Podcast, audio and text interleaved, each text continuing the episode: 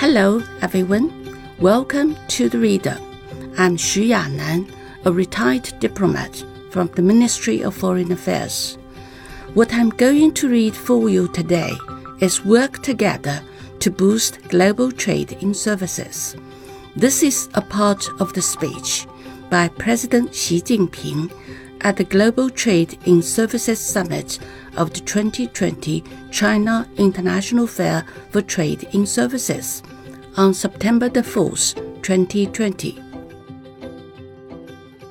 China International Fair for Trade in Services, CIFTIS, is a large exhibition and trading platform dedicated to trade in services. This comprehensive state level event has a global reach and has been held six times since 2012. We hope that this year's CIFTIS, whose theme is Global Services Shared Prosperity, will present an opportunity and serve as a platform and a bridge for people from across the world to fully showcase new progress and breakthroughs in services trade and share in new technologies and the benefits of human progress. We hope that through in depth exchanges and closer cooperation, you delegates participating in the event will contribute your wisdom and energy to expanding cooperation on trade and investment in services and invigorating economic and social development. Our world is going through change on a scale unseen in a century, and the COVID 19 pandemic is accelerating this process. There's a backlash against economic globalization. Protectionism and unilateralism are on the rise. The world economy is stagnating. International trade and investment have slumped. Such are the unprecedented challenges and tests that humanity faces. That said, let us not forget that the new revolution in science, technology, and industry in recent years has spurred a boom in digital technologies, led to deeper industrial integration, and allowed the service economy to flourish. During this pandemic, certain services have become widely used.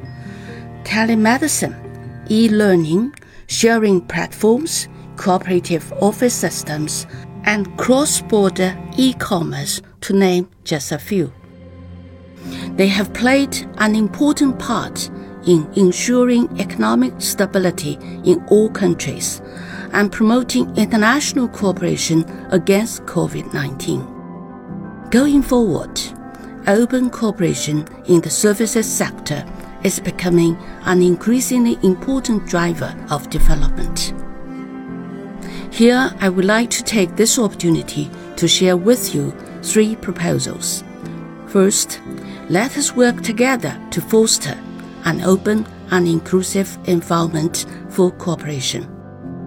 A review of human history shows that the global economy thrives in openness and withers in seclusion.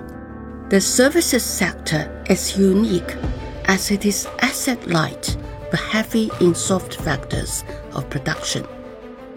As such, it requires more than other sectors an open, transparent, inclusive, and non discriminatory environment to allow business to grow. It calls for the concerted efforts of all countries to reduce border and behind the border barriers, constraining the flow of production factors, and promote cross border connectivity. China will remain steadfast in opening up wider to the world. We will continue to work on a negative list system for managing cross border trade in services. We will develop open platforms to pilot innovative development in services trade. We will further ease market access for the services sector and increase imports of quality services. To meet the actual need for growing trade in services, China will promote greater harmonization of rules for services sector at multilateral and regional levels and work for continued improvements in global economic governance and more inclusive global economic growth. Second, let us work together to unleash the power of innovation in driving cooperation. We need to adapt to the trend towards digital driven, internet based, and smart growth, jointly eliminate the digital divide, and advance the digitalization of trade in services. China will continue to build bases for exporting particular services and develop new business forms and models in services trade. China will work with other countries to strengthen macro policy coordination, accelerate international cooperation in the digital sector, step up intellectual property protection, and facilitate the vibrant growth of the digital economy and the sharing economy. Our efforts would generate renewed dynamism in the global economy. Third, let us work together to promote mutually beneficial cooperation.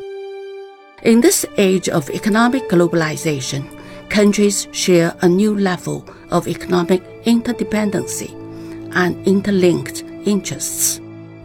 To treat each other with sincerity and pursue shared benefits holds the key to state to state relations in today's world.